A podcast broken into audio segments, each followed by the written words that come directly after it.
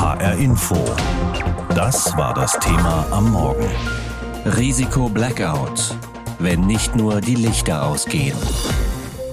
Wenn es normal läuft, dann springt die Heizung an, wenn es kalt wird. Aus dem Hahn kommt sauberes Trinkwasser, aus der Steckdose der Strom, Telefon, Internet, alles funktioniert. Die Züge fahren. Vielleicht nicht immer pünktlich, aber sie fahren. Das ist in Deutschland bislang selbstverständliche Normalität. Energieknappheit und mögliche Sabotageangriffe könnten das zumindest zeitweise unmöglich machen. Eine ARD-Dokumentation beschäftigt sich mit dem Thema. Sie ist in der ARD-Mediathek Mediathek zu finden und heißt Deutschland im Ernstfall. Was passiert, wenn in Deutschland der Strom ausfällt? Darüber habe ich mit Frank Roselieb gesprochen. Er ist Krisenforscher und ich habe ihn gefragt, was passiert denn im Falle eines Blackouts? Welche Stellen in Deutschland werden da auf welche Weise aktiv? Das hängt von der Art des Blackouts ab. Wir unterscheiden da immer drei Varianten. Die häufigste Variante sind die sogenannten Havarien, also Bagger trifft Stromkabel. Das kommt in Deutschland 166.000 Mal pro Jahr vor, also 500 Mal am Tag. Das dauert meist nur wenige Minuten bis Stunden. Das zweite sind dann die klassischen Blackouts, also unangekündigte Fälle. Das können Hackerangriffe sein, aber auch Schwankungen um die 50 Hertz Frequenz, die man im Stromnetz aufrechterhalten muss. Das üben die vier Übertragungsnetzbetreiber, die wir in Deutschland haben, täglich täglich quasi im Tagesgeschäft, auch als Krisenfall. Und da mache ich mir eigentlich keine Sorgen. Da hat es auch nie den Fall gegeben, dass irgendwelche höheren Ebenen, also Kreise, kreisfreie Städte aktiv werden müssten. Und die dritte Variante, die uns ein bisschen Sorgen macht, das sind die geplanten Abschaltungen. Das wäre bei einer möglichen Mangellage zu erwarten, wenn man also schrittweise Verbraucher für einige Stunden abwerfen muss, weil man nicht mehr alle bedienen kann. Wir hatten den November 2006 im Emsland. Da hatten dann plötzlich 10 Millionen Haushalte, 50 Millionen Menschen in Westeuropa für zwei Stunden keinen Strom mehr. Und da musste der Staat auch nicht aktiv werden, weil das die Netzbetreiber noch ganz gut hinbekommen haben. Wenn es dann länger dauert, also mehr als vier bis sechs Stunden, dann wird der Staat in Deutschland aktiv. Das sind immer so drei bis vier Maßnahmen, die man routinemäßig ausrollt. Erstens werden sogenannte Katastrophenleuchttürme an zentralen Orten, also auf Marktplätzen errichtet. Da finden Sie dann Polizei, Feuerwehr, Rettungsdienst, Stadtverwaltung. Da kriegen Sie Informationen, haben aber auch Nothilfe, wenn Sie medizinische Hilfe brauchen, keinen Arzt anrufen können.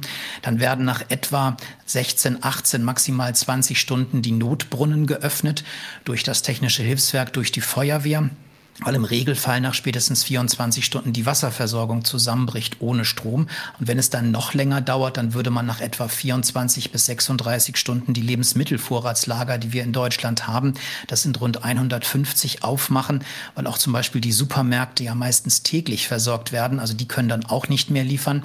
Und im Winter würde man zusätzlich noch Wärmehallen mit Feldbetten und so weiter aktivieren. Das im Regelfall nach etwa 48 bis 72 Stunden. Und wenn es dann noch länger dauert, also mehr als drei Tage, dann würde der Staat noch weiter aktiv werden und sogar Ausgangssperren verhängen, weil man zunehmende Gewalt befürchten würde. Das ist wirklich der Wahnsinn, welche weitreichenden Folgen eine Störung bei der Stromversorgung hat. Da denkt man gar nicht gleich dran. Die Wasserversorgung, die dann nicht mehr funktioniert, Türen gehen nicht mehr auf, Rollläden nicht mehr hoch. Wo sehen Sie denn die gefährlichste Einschränkung bei einem Blackout, wenn es wirklich mal länger dauert? Das Hauptproblem dürfte die Kommunikation sein. Sie haben einerseits keine Möglichkeit mehr selbst erreicht zu werden, wenn Sie beispielsweise Arzt sind. Auch ältere Menschen können keine Hilfe mehr bekommen. Wir haben zum einen Heimbeatmungspatienten, aber auch Heimdialysepatienten, die haben zwar Akkusysteme drin, aber auch die laufen irgendwann leer. Dafür gibt es Pläne, dass man diese Menschen dann sehr schnell zentralisiert, also in Krankenhäuser bringt.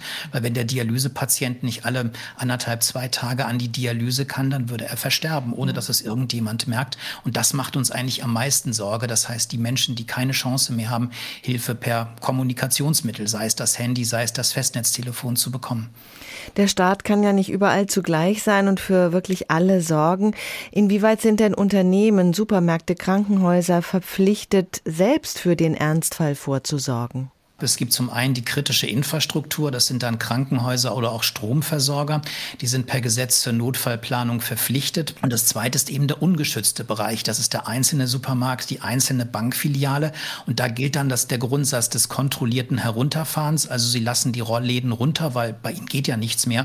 Und darüber hinaus kann in solchen Situationen der Staat Unternehmen auch zur Dienstleistung verpflichten. Da werden also in Naturkatastrophen Bauunternehmen verpflichtet, Bagger bereitzustellen. Also auch dafür gibt es Pläne Notfallpläne, wie man in solchen Situationen auch ohne Vorbereitung dann trotzdem die Unternehmen zum Krisenmanagement und zum Katastrophenmanagement bringen kann. Das Wichtigste bei einem Blackout sind ja Notstromaggregate. Dazu braucht es Treibstoff und der muss im Fall der Fälle sinnvoll verteilt werden. Welche Vorkehrungen gibt es dafür? Ja, da haben wir schon vor vielen Jahrzehnten Vorkehrungen getroffen im Kalten Krieg. Es gibt eine staatliche Einrichtung, den sogenannten äh, Mineralölbevorratungsverband, der sitzt in Hamburg und der kauft vorsorglich schon immer für drei Monate den ganzen Treibstoff ein, den wir in Deutschland brauchen, auch Dieselkraftstoff, den man dann für Notstromaggregate braucht. Also von der Seite hat man an diese Kraftstoffversorgung gedacht und auch viele Einrichtungen, die Notstromaggregate bereithalten, die halten eben nicht nur das Aggregat bereit, was irgendwo im Keller steht, sondern die halten meist meistens auch Tanklager bereit, um dann zumindest für zwei bis drei Wochen das eigene Notstromaggregat versorgen zu können. Es gibt ja Listen, da kann man schauen, was sinnvoll ist, was man zu Hause haben sollte. Was würden Sie sagen, was sollte sich jeder zu Hause bereitlegen für einen möglichen Stromausfall? Ja, das ist eine Vorbereitung eigentlich auf mehreren Ebenen. Das erste ist immer zur Erstreaktion die Taschenlampe oder die Kerze.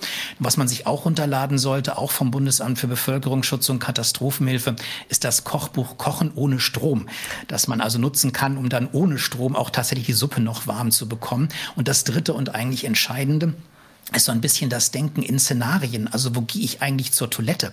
Weil das auch nicht mehr funktionieren wird. Also solche Sachen sollte man vielleicht vorher durchdenken. Aber da bin ich eigentlich ganz optimistisch. Also gerade auch die Corona-Pandemie hat gezeigt, dass Marktwirtschaft und Demokratie so mit Lockdowns ganz gut umgehen können. Da entwickeln die Menschen durchaus Nachbarschaftsgeist oder auch kreative Ideen, wie man Menschen trotzdem versorgen kann. Da haben dann Restaurants den Außerhausverkauf gestartet und so weiter. Also da glaube ich, ist es eine gesunde Mischung aus Vorsorge durch den Staat, Eigenverantwortung der Menschen und eben Kreativität der Marktwirtschaft, die uns da ganz gut durchbringen wird.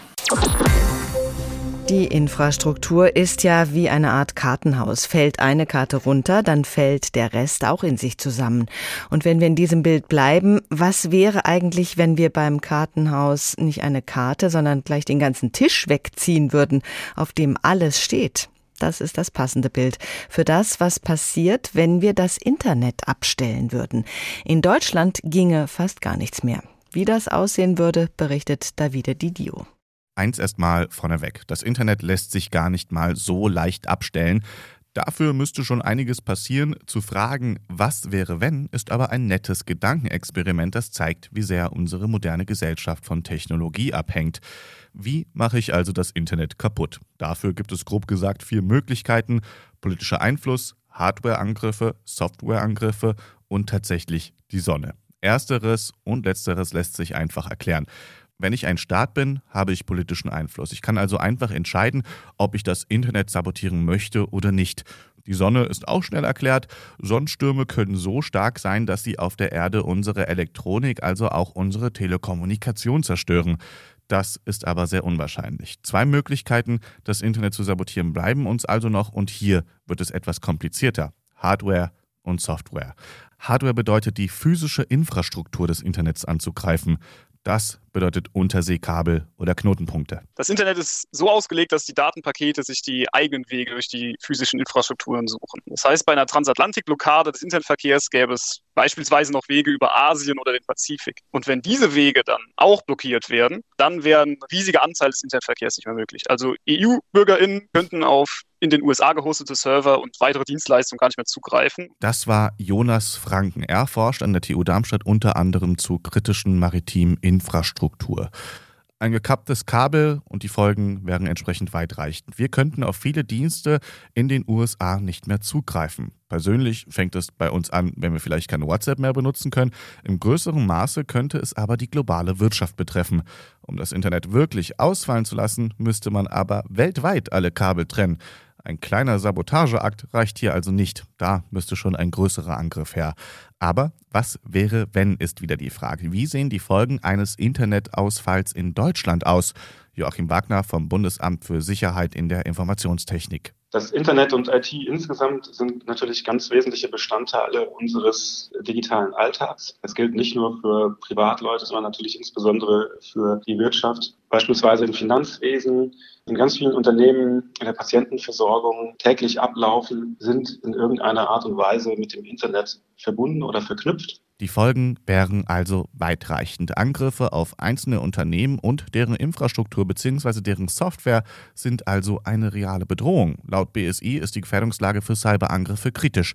Ein Indiz die gemessene Zahl von neuen Schadprogrammvarianten. Pro Tag kämen zum Beispiel durchschnittlich 550.000 neue dazu. Und gezielte Angriffe auf das Internet können eben große Auswirkungen haben.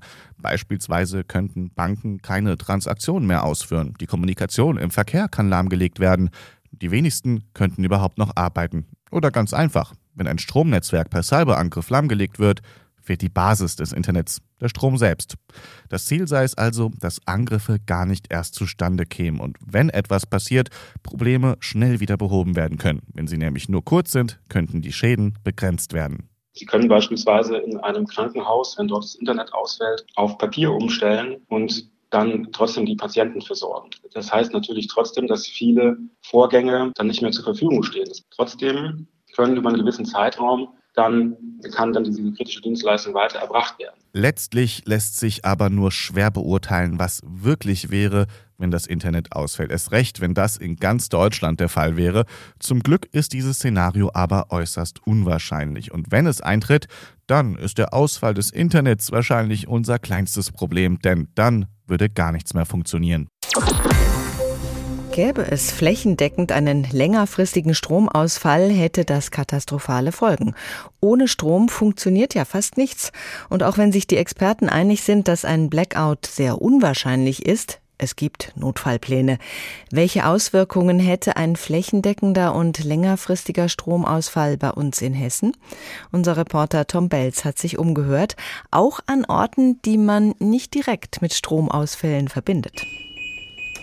Axel Unbehend ist schon seit 25 Jahren Patient im Nierenzentrum Wiesbaden. Dreimal pro Woche muss der 60-Jährige zur Dialyse, denn er hat keine Niere mehr. Das Dialysezentrum, in das Axel Unbehend geht, ist, wie andere auch, auf eine funktionierende Stromversorgung angewiesen. Und sein Leben hängt an der regelmäßigen Blutwäsche. Er blickt deshalb durchaus mit Sorge auf die kommenden Monate. Ich hoffe, dass es uns nicht betrifft. Ist ganz einfach. Ich sage immer, wenn das kommt, dann sind wir die Ersten, die darunter leiden müssen. Unbehens behandelnder Arzt Stefan Haag weiß, dass viele Patienten ähnliche Sorgen haben. Immer häufiger stellen sie Fragen, wie das Dialysezentrum mit einem Blackout umgehen würde. Auch er selbst geht ein Stromausfallszenario durch und bangt um die Versorgung seiner Patienten. Wir haben keine Notstromaggregate. Wir können kurzfristig die Dialyse laufen lassen für noch ungefähr eine Stunde. Das reicht dann ungefähr aus, dass man die Dialyse noch planvoll beenden kann auch. Die nächsten Patienten, die dann danach kommen, für die haben wir dann keinen Platz und da geht es dann darum ums Improvisieren. Improvisieren muss das Landesinnenministerium laut eigenen Angaben nicht. Das Land besitzt 27 große Notstromaggregate. Geräte seien also ausreichend vorhanden, um die Bevölkerung zu versorgen, wenn der Ernstfall eintritt. Bereits vor dem Kriegsausbruch in der Ukraine hat man sich auf einen möglichen Blackout vorbereitet. Katastrophenschutzexperte Tobias Bräunlein aus dem Innenministerium versichert dazu: Katastrophenschutz ist keine Geschichte, die Sie in der Katastrophe selbst anfangen, sondern da brauchen Sie entsprechende Konzepte. Sie müssen die Helfer bereit haben, Sie müssen die Helfer mitnehmen. Auf der Basis, glaube ich, sind wir in Hessen sehr gut vorbereitet. In Sachen Katastrophenschutz fungiert das Land vor allem als Koordinator und gibt Empfehlungen an die Landkreise. Konkrete Maßnahmen umsetzen müssen diese aber selbst. Der Rheingau-Taunus-Kreis zum Beispiel hat letztes Jahr eine Studie zu den möglichen Folgen eines Blackouts für die Bevölkerung in Auftrag gegeben. Die Studie warnt gar vor hunderten Todesfällen in den ersten Tagen eines Blackouts. Kreisbrandinspektor Christian Rossel hält einen flächendeckenden, langanhaltenden Blackout zwar nach wie vor für unwahrscheinlich, dennoch ist der Landkreis auf so etwas vorbereitet und baut die Kapazitäten weiter aus. Wir können jetzt beispielhaft äh, hier an dem Feuerwehrgerätehaus zeigen, dass wir in der Lage sind, wenn der Strom nicht mehr vorhanden ist, mit mobilen Aggregaten diese Gebäude mit Strom einzuspeisen, dass wir quasi in einem Schadensszenario, das ein Blackout wäre, wie ein Leuchtturm für die Bevölkerung als Anlaufstelle dient. Auf HR-Anfrage versicherten mehrere Landkreise, dass präzise Einsatzkonzepte für einen flächendeckenden, langanhaltenden Blackout vorliegen. Das Beste für alle jedoch wäre, wenn diese Pläne gar nicht umgesetzt werden müssten. Der Anschlag auf die Ostsee-Pipelines Nord Stream 1 und 2 ist noch gar nicht so lange her. Offenbar war das ein Akt der Sabotage, der noch gar nicht endgültig aufgeklärt ist. Wie man Gaspipelines schützen kann, auch darüber muss man sich also Gedanken machen. Sabotage, die kann sehr viele Infrastrukturbereiche treffen. Susi Weichselbaumer berichtet. 8. Oktober 2022. Bei der Bahn fährt auf den Schienen und Gleisen im Norden Deutschlands nichts mehr. Unbekannte haben wesentliche Kommunikationsleitungen gekappt. Bis die repariert sind, bleiben sämtliche Züge stehen. Das dauert. Die Frage, wer war's, ist offen. Wenn man davon ausgeht, dass es ein gezieltes Vorgehen war, also ein wirklicher Sabotageakt, dann muss man schon davon ausgehen, dass die Täter sehr gut vorbereitet waren sagt Michael Wiesner von der AG Kritis. Die unabhängige Denkfabrik kümmert sich um die IT-Sicherheit verschiedener Sektoren der kritischen Infrastruktur. Dazu gehört die Bahn. Man hat ja genau zwei Kabel an sehr neuralgischen Stellen unterbrochen. Und dann zeugt das schon von einer sehr guten Vorbereitung und sehr gutem Insiderwissen. Auch was die Anfälligkeit von Glasfaserkabeln angeht. Sie übertragen Daten mit Licht in sehr hoher Geschwindigkeit und gelten als Datenautobahn der Zukunft. Aber ein kleiner Schnitt genügt und aus. Am Fraunhofer Heinrich-Herz-Institut in Berlin will man diese Kabelstränge widerstandsfähiger machen, erklärt Kolja Schubert. Mit mobilen Geräten sollen sich zerstörte Fasern im Kabel schneller kitten lassen. Also man muss die ganze Ummantelung runternehmen, bis hin halt auch zu diesen farbigen Überzügen dort, damit man nur noch die reine Faser hatte und dann kann man sie entsprechend präparieren, um sie dann im Gerät zu spleißen. Voilà, die Verbindung steht wieder. Künftig sollen weit mehr Bahnmitarbeitende mit solchen Geräten ausgestattet werden. Doch ein kompletter Schutz des gesamten Bahnnetzes ist in absehbarer Zukunft nicht zu stemmen. Bei mehr als 34.000 Kilometern Streckennetz, über 260.000 Lichtsignalen und mehr als 20.000 Kilometern Glasfaserkabel für Kommunikations- und Ersatzsysteme. Ähnlich sieht es beim Straßenverkehr aus. Vollkommenen Rundumschutz gibt es nicht, weil zu groß und zu verzweigt. Auf über 13.000 Kilometern durchziehen Autobahnen Deutschland. 230 Tunnel und 38.000 Brücken fallen allein in den Bereich der Bundesfernstraßen. Wie man stabilere Brücken für die Zukunft baut, damit befasst sich die Forschung. Wissenschaftlerinnen und Wissenschaftler überlegen außerdem, wie lassen sich Flughäfen gegen Drohnenangriffe absichern oder wie Wasser- und Stromerzeuger gegen Cyberangriffe. Wie öffentliche Gebäude gegen Sprengstoffanschläge? Dass solche Schutzmaßnahmen notwendig sind, zeigt der 26. September 2022. Ein Angriff auf die Gaspipelines Nord Stream 1 und 2 legt den Energiefluss lahm und das in fast allen europäischen Ländern. Wirtschaft und Finanzmärkte geraten ins Schlingern, die Preise schnellen in die Höhe. Der Wunsch nach mehr Sicherheit ist groß, aber wie lassen sich tausende Kilometer Rohre überwachen? Ein besonderer Fokus in der maritimen Sicherheit sind nahe Echtzeitanwendungen. Das heißt, wir wollen direkt nach dem Überflug des Satelliten eben die Daten nutzen. Erklärt Eckbert Schwarz von der DLR Forschungsstelle für maritime Sicherheit in Bremerhaven. Zwar können Satelliten keine Bilder unter Wasser aufnehmen, aber sie zeigen ungewöhnliche Schiffsbewegungen in der Nähe von Pipelines dann ist sowas natürlich auffällig und stellt in einer gewisser Weise eine Anomalie dar. Beim Anschlag auf die beiden Nord Stream Pipelines gab es solche Satellitenaufnahmen von Schiffsbewegungen. Auf dem Schirm hatte sie offensichtlich niemand. Vernetzte Datenbanken könnten das ändern. Nie zuvor wurde so viel geforscht, um unsere kritische Infrastruktur zu schützen, ist das Fazit des Zweiteilers Deutschland im Ernstfall in der neuen ARD Wissen Dokumentationsreihe. Schreckensvision nicht nur für die Bürgerinnen und Bürger, auch für die Fachleute, die Politiker, die für den Schutz der kritischen Infrastruktur zuständig sind. Es ist auch nicht so, dass das reine Theorie wäre. Im Gegenteil, ständig gibt es zumindest versuchte Angriffe. Sei es physisch auf wichtige Kabel etwa oder digital auf Verbindungen im Netz. Doch so ganz schutzlos ist das Land all dem nicht ausgeliefert. Es gibt Pläne, wie solche Angriffe verhindert werden können. Was zu tun ist, sollten sie doch einmal erfolgreich sein. Roman Janek berichtet. Die Welt ist leider nicht nur gut und es gibt eben auch böse Menschen. Sie gehen skrupellos vor und handeln im Auftrag krimineller Banden oder auch ganzer Staaten, wollen zerstören, verunsichern, Chaos stiften. So wie zum Beispiel im vergangenen Jahr, als ein Angriff auf die Infrastruktur der Deutschen Bahn durchgeführt wurde. Einen Tag lang stand der komplette Zugverkehr im Norden Deutschlands still, weil zwei wichtige Kabel durchtrennt worden waren. Von wem genau ist bis heute unklar, doch deutsche Sicherheitsbehörden gehen davon aus, dass das Profis waren. Davon ist auch Michael Wiesner überzeugt von der AGI Kritis, einer unabhängigen Denkfabrik zur IT-Sicherheit kritischer Infrastruktur. Wenn man davon ausgeht, dass es ein gezieltes Vorgehen war, also ein wirklicher Sabotageakt, dann muss man schon davon ausgehen, dass die Täter sehr gut vorbereitet waren. Man hat ja genau zwei Kabel an sehr neuralgischen Stellen unterbrochen und dann zeugt das schon von einer sehr guten Vorbereitung und sehr gutem Insiderwissen. Welche Schlüsse sollte man daraus ziehen? Experten raten beispielsweise, wichtige Kabel mehrfach vorzuhalten, Bahnanlagen öfters durch Polizeistreifen Streifen zu schützen oder auch mit Drohnen zu überfliegen, um schnell Verdächtiges zu entdecken. Kritisch kann es auch in einem Krankenhaus werden, wenn dort etwa das Internet ausfällt, zum Beispiel durch einen gezielten Cyberangriff. Allerdings führt so etwas nicht zu einem sofortigen Kollaps, zumindest bei einem relativ kurzen Ausfall.